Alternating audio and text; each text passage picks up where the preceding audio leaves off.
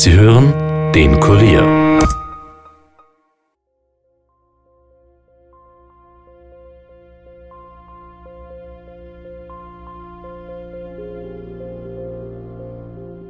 Seit 11.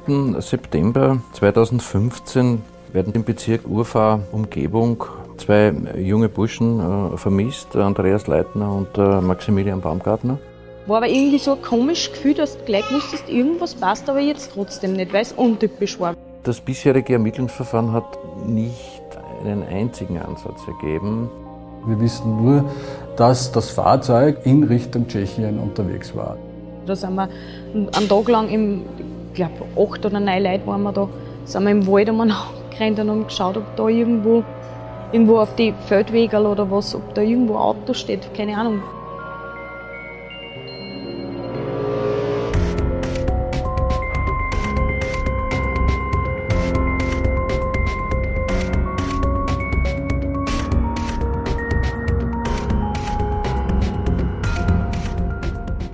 Herzlich willkommen zu Dunkle Spuren, unserem True Crime Podcast, in dem wir ungelöste Kriminalfälle aus Österreich ganz neu aufrollen.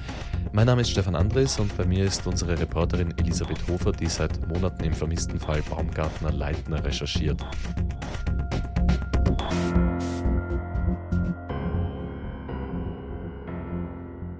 Hallo Elisabeth. Hallo Stefan. Es geht ja heute wieder um Max Baumgartner und Andreas Leitner zwei damals 26-jährige junge Männer, die in der Nacht vom 11. auf den 12. September 2015 mit zwei weiteren Freunden zuerst Karten gespielt haben und später sind sie dann ins Auto gestiegen und in Richtung Tschechien gefahren. Seitdem fehlt von den beiden jede Spur. Eli, was wissen wir und was können wir ausschließen? In der ersten Episode haben wir ja erfahren, dass es ziemlich unwahrscheinlich ist, dass die beiden freiwillig abgetaucht sind oder sich umgebracht haben. Worüber wir bisher aber noch gar nicht gesprochen haben, ist die Theorie, dass vielleicht auch auf der Autofahrt ein Unfall passiert sein könnte.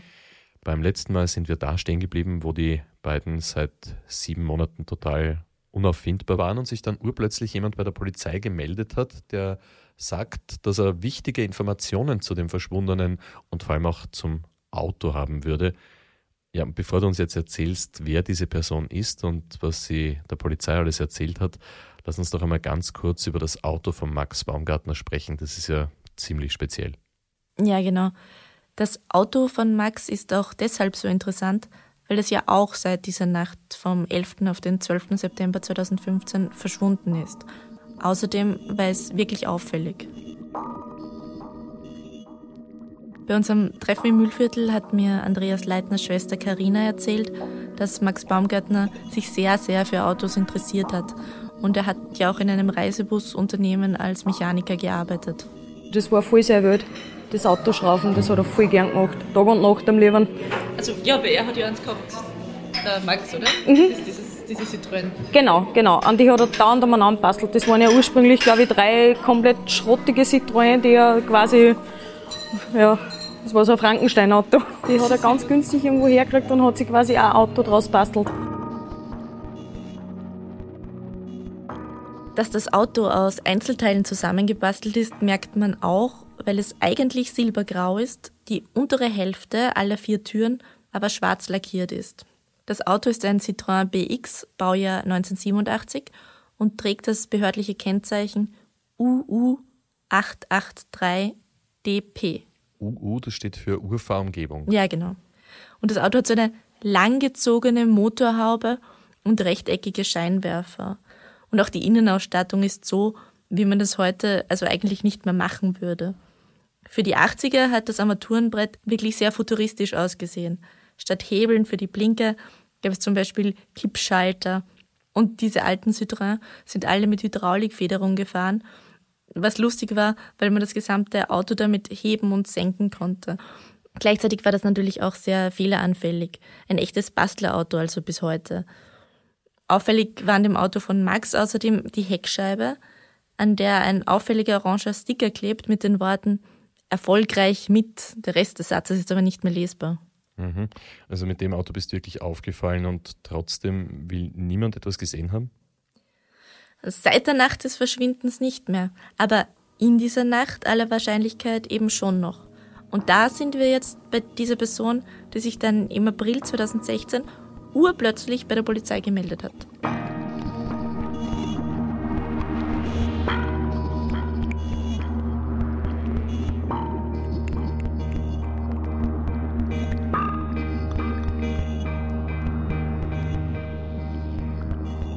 Der Zeuge heißt Günther S. Seinen vollständigen Namen können wir zum Schutz seiner Privatsphäre leider nicht zeigen. Er hat damals einen Fernsehbericht über das Verschwinden von Max und Andreas gesehen und hat der Polizei dann auch einen sehr konkreten Hinweis liefern können. Welcher Hinweis das war, das hat mir Gottfried Mitterlehner, der Leiter des Landeskriminalamts Oberösterreich, erzählt, als wir ihn in Linz getroffen haben. Ja, der Herr hat sich äh, später gemeldet, also nicht gleich in dem Zuge der, der Erstüberprüfungen und Erstmaßnahmen, sondern es wurde dann äh, berichtet äh, medial über diese Abgängigkeiten. Und der Herr hat sich dann in weiterer Folge im April 2016 gemeldet und war der Meinung, dass er in Hohenfurt, das ist Wischibrot auf Tschechisch, dass er da diese beiden äh, Männer eventuell zur, zur fraglichen Zeit in, der, in dieser Nacht äh, beobachtet oder, oder gesehen haben könnte. Ja. Er war sich da nicht hundertprozentig sicher, aber relativ sicher. Und an sich hätte das, äh, was, was, was er angegeben hat, mit den Ermittlungen, die bis zu diesem Zeitpunkt eben vorhanden waren, insbesondere mit der Fahrt des Autos in Richtung Tschechien um 0 äh, kurz vor 3 Uhr früh äh, oder 3 Uhr in der Nacht. Das hätte sehr gut zusammengepasst.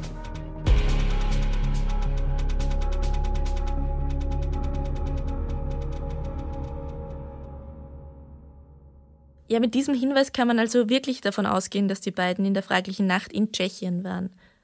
Wir haben ja davor schon gewusst, dass sie in die Richtung unterwegs waren. Darum war die Aussage des Zeugen jetzt sehr schlüssig.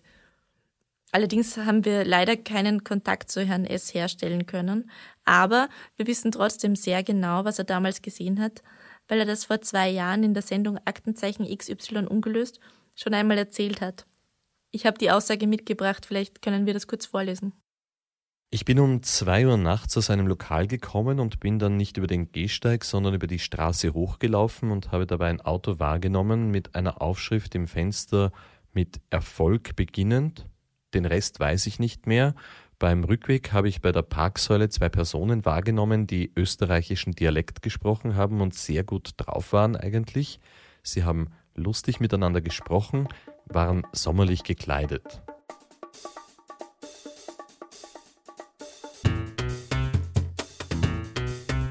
Also fassen wir das noch einmal zusammen.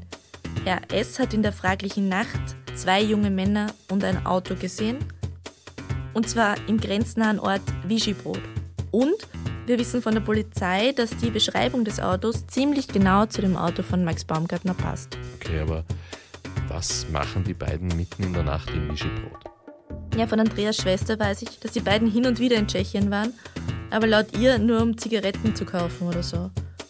Um herauszufinden, was sie dort sonst noch gemacht haben könnten, habe ich mich ins Auto gesetzt, bin nach Vigibrod gefahren und habe mich dort ein bisschen umgeschaut. Bevor wir darüber sprechen, was du dort gleich hinter der Grenze in Vigibrod alles gesehen und erfahren hast, machen wir eine kurze Werbepause.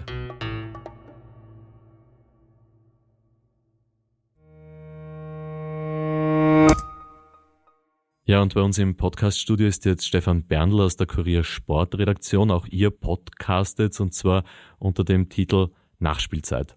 Ja, wie der Name Nachspielzeit schon richtig verrät, gehen wir nach jedem Fußballwochenende in eine Verlängerung und analysieren und besprechen die aktuellen Geschehnisse in der österreichischen Bundesliga, im internationalen Fußball oder auch was das Nationalteam betrifft, was sich da gerade tut oder noch tun wird. Wir, das ist in dem Fall die Kurier Sportredaktion. Solltet ihr euch als Fußballfans also angesprochen fühlen, dann hört doch gerne bei uns rein, abonniert uns auch gerne. Ich hoffe, wir hören uns.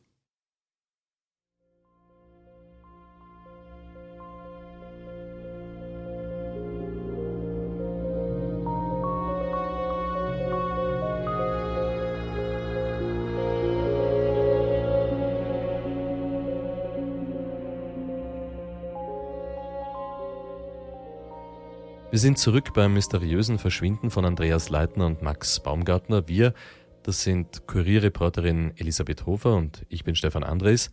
Eli, Du hast uns jetzt vor der Pause erzählt, dass du nach Vigibrod gefahren bist, wo Andreas und Max spät in der Nacht mit ziemlicher Wahrscheinlichkeit von einem Zeugen gesehen worden sind und du hast dich dort natürlich auch umgeschaut. Was hast du dort alles gesehen?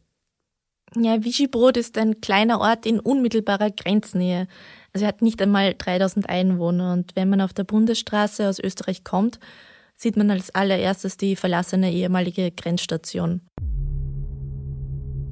Direkt danach wird sofort die Straße schlechter. Sie wird sehr kurvig, sie hat viele Schlaglöcher, es ist einfach nicht gescheit ausgebaut. Und in der Nacht ist sie auch nur sehr spärlich beleuchtet, mit Ausnahme natürlich von ganz grellen Leuchtreklamen für Billigangebote.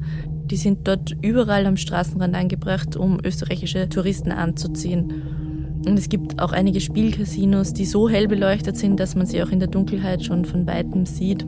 Wenn man dann in die Richtung Ortsmitte fährt, wo Herr S., Max und Andreas gesehen haben will, gibt es auch viele kleine Shops, wo man bunte Billigbekleidung und Fake-Markenprodukte kaufen kann. Also das sind Taschen, Gürtel, Geldtaschen. Ein bisschen so, wie man es ja vom Urlaub kennt, von den Basaren und so. Und eben auch allerhand kitschige Deko-Gegenstände, zum Beispiel kleine Engelfiguren oder Gartenzwerge. Und diese Läden werden hauptsächlich von Vietnamesen betrieben. Wenn man dann in Vigibrot ist, am Hauptplatz, steht dort eine Statue des heiligen Johannes und darum herum gibt es Lokale, Bars und dann auch Schilder, die weisen dann zur Thai-Massage oder zur Maniküre. Aber der Ort selbst ist rundherum von Wäldern umgeben. Man kann sich das wirklich so vorstellen, im Spätsommer riecht es dort auch ein bisschen nach Holz, ein bisschen ein verbrannter Geruch liegt in der Luft. Wie weit ist dieses Vichy Brot vom Zuhause von Max und Andreas entfernt? Ja, wenn wir uns die Entfernungen anschauen, dann ist Bad Leonfelden, wo die Verkehrskamera, wie wir wissen, das Auto in der fraglichen Nacht ja aufgenommen hat, acht Kilometer von Max zu Hause in Zwettlander Rodel entfernt. Von dort sind es nochmals circa zwölf Kilometer bis nach Vigibrod. Also wir sprechen insgesamt von einer circa 20-minütigen Autofahrt von zu Hause nach Vigibrod, wenn man den direkten Weg nimmt. Es kann aber natürlich sein, dass Max und Andreas Schleichwege durch die Wälder gefahren sind, weil sie ja schon etwas getrunken hatten an dem Abend. Warte mal, du hast doch äh, ganz am Anfang erzählt, dass es da eine Theorie über einen möglichen Unfall gibt. Ja, also die Polizei zieht ja drei Möglichkeiten in Betracht. Einen Suizid, ein Verbrechen oder eben, dass ein Unfall passiert sein könnte. Gegen die Unfalltheorie spricht allerdings, dass man das Auto von Max Baumgartner ja nie gefunden hat. LKA-Chef Mitterlehner hat mir gesagt, dass die Polizei aber eigentlich schon sehr gründlich danach gesucht hat. Diese ganze Gegend wurde mehrmals äh, von der Polizei abgesucht. Äh, wir haben hier auch äh, Hubschrauber eingesetzt, also dass man von oben das Gebiet entsprechend gut überblicken kann haben auch gewartet, bis die Vegetation, bis das Laub eben weg ist und dass man besser sozusagen in die, in die Gebüsche oder, oder in die unwegsamen Zonen auch Einblick hat. Es sind ja mittlerweile fast vier Jahre vergangen und das Auto ist nie gefunden worden. Das ist wirklich ungewöhnlich. Und es hat ja nicht nur die Polizei danach gesucht, sondern die Familien und Freunde der Vermissten haben zusätzlich immer wieder Suchaktionen gestartet. Das hat mir Andreas Leitner Schwester Karine erzählt. Da sind wir einen Tag lang, im, ich glaube, acht oder neun Leute waren wir da, sind wir im Wald umeinander gerannt und haben geschaut, ob da irgendwo, irgendwo auf die Feldwege oder was, ob da irgendwo ein Auto steht. Keine Ahnung, Samtkautsauto oder sowas. Also das war einfach nur so stumpf im Wald dahinrennen und schauen, ob man was sieht. Und das war nur so, ja, die zwei haben halt irgendeinen Bockdraht oder was vielleicht im Blätternfall und, und wir finden es noch. Also das war noch voll, da ist einfach ein Film gerannt. Das war, ja, eben, auch funktioniert. Da denkst du nicht viel, du tust einfach. Du tust das, was du tun musst. Und Sie haben gar nichts gefunden, nicht die kleinste Spur? Nein, gar nichts. Dabei haben Familie und Freunde nicht nur im Wald gesucht. Sie haben auch Fotos von Max und Andreas ausgedruckt und sind damit in Lokale in Vigibrod gegangen oder haben Passanten gefragt, ob sie etwas gesehen haben oder etwas wissen. Aber auch das hat alles nichts gebracht.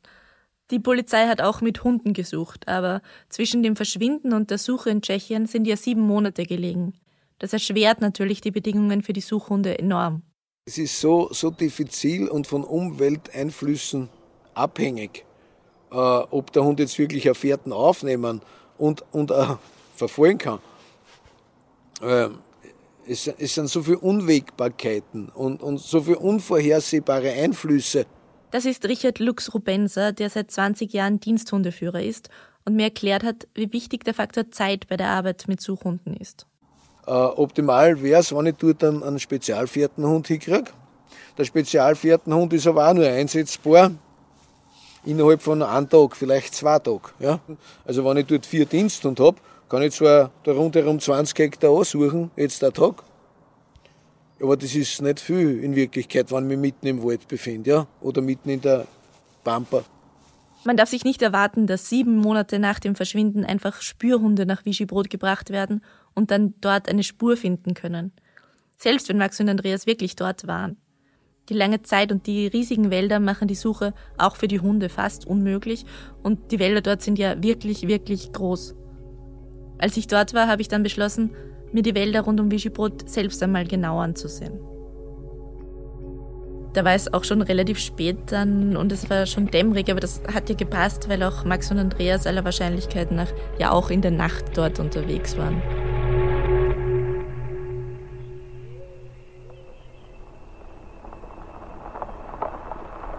Ich bin dann am Weg zum Stausee auf eine Seitenstraße gefahren und dann links in den Wald eingebogen. Und dort ist natürlich niemand mehr unterwegs und Deswegen habe ich das Auto auch einfach am Straßenrand stehen gelassen und bin dann eigentlich ziemlich weit in den Wald hineingegangen. Dort gibt es Laub- und Nadelbäume, die ganz eng zusammenstehen. Und dadurch ist es dort natürlich noch dunkler und auch wirklich sehr still. Nur hin und wieder raschelt es dann im Laub. Und ich habe auch sehr aufpassen müssen, nicht über die großen Wurzeln der Bäume zu stolpern. Dann riecht es dort auch irgendwie feucht und modrig. Und ich habe zwischendurch auch immer wieder auf mein Handy geschaut und festgestellt, dass ich dort absolut gar keinen Empfang habe.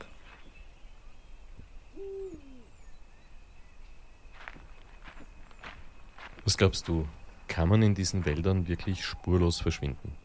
Als einzelner Mensch wahrscheinlich schon, aber zu zweit und vor allem eben mit einem Auto und das auch noch vier Jahre ohne gefunden zu werden, das ist schon irgendwie schwer vorstellbar. Du hast doch vorhin einen Stausee erwähnt und wenn man sich die Gegend auf einer Karte anschaut, gibt es dort auch noch eine ganze Reihe von anderen Seen und Gewässern und so weiter. Könnte das Auto vielleicht irgendwo in so einem Gewässer untergegangen sein? Ja, aber auch in diese Richtung hat die Polizei vergeblich ermittelt. Wir haben äh, den Moldau-Stausee mit tschechischen Kollegen äh, absuchen lassen ähm, und haben in der Richtung sehr, sehr viel unternommen. Um ausschließen zu können, dass dieses äh, Fahrzeug irgendwo von der Straße sozusagen abgekommen ist, dort vielleicht noch liegt oder, oder tatsächlich in einem Gewässer irgendwo vorhanden ist.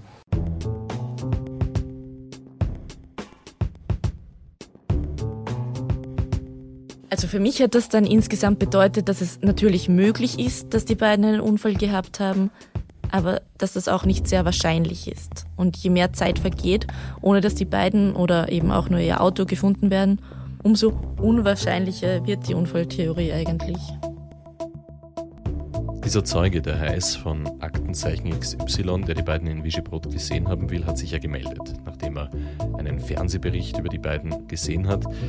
Wie war denn das überhaupt? Wie sind die tschechischen Medien mit dem Fall umgegangen, nachdem ja doch sehr wahrscheinlich war, dass da zwei junge Männer aus Österreich in Tschechien verschwunden sind? Ja, das ist ein Punkt, den auch die Familien der Vermissten kritisieren. Die tschechischen Medien haben über den Fall nämlich sehr wenig berichtet oder jedenfalls viel weniger als die österreichischen. 2017 hat die Polizei dann 10.000 Euro Belohnung für Hinweise ausgelobt, die zur Lösung des Falls führen.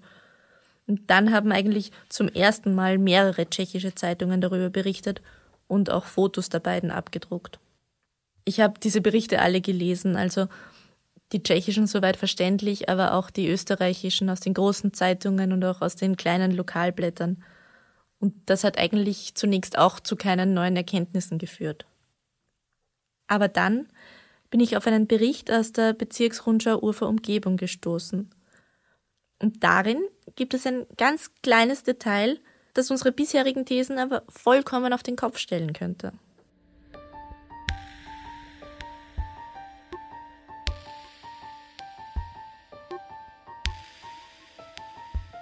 Wir haben ja gedacht, dass der Augenzeuge, Herr S., der die Burschen wahrscheinlich in Vigibrot gesehen hat, der letzte Hinweis auf ihren Verbleib war.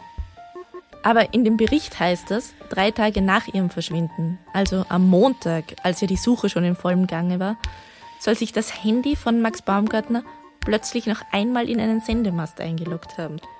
Und dieser Sendemast steht aber nicht in Tschechien, sondern in Österreich, und zwar ganz in der Nähe vom Heimatort der beiden. Es gibt also einen Bericht, wonach dem Max Baumgartner sein Handy drei Tage nach dem Verschwinden plötzlich wieder geortet wurde. Das ist etwas, was natürlich auch die Polizei interessiert hat und was Landeskriminalamtschef Mitterlehner dazu erzählt hat und was du sonst noch recherchiert hast, Eli. Darüber sprechen wir im nächsten Teil von Dunkle Spuren, der Fall Baumgartner-Leitner.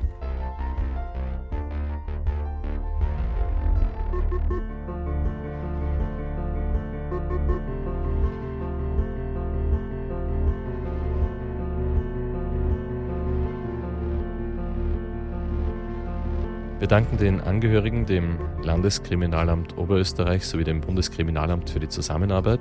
Bei euch bedanken wir uns natürlich sehr herzlich fürs Dabeisein, liebe Zuhörer, und vor allem bedanken wir uns auch für das freundliche Feedback zu unserem True Crime Podcast Dunkle Spuren, das uns in den letzten Wochen erreicht hat. Bitte empfehlt unseren Podcast auch weiterhin so fleißig euren Freunden und Bekannten und ganz, ganz wichtig, wenn ihr Hinweise zum Verschwinden von Max Baumgarten und Andreas Leitner habt, dann wendet euch bitte unbedingt entweder direkt an das Bundeskriminalamt unter der Wiener Telefonnummer 01 24 836 98 50 25 oder natürlich auch gerne an uns an dunklespuren.kurier.at. Dunkle Spuren ist ein Podcast des Kurier, Moderation Stefan Andres, Reporter Yvonne Wiedler, Michaela Reibenwein, Elisabeth Hofer und Dominik Schreiber. Schnitt Tobias Peböck und Dominik Kanzian. Musik Tobias Schützenberger. Produziert von Elias Nabmesnik.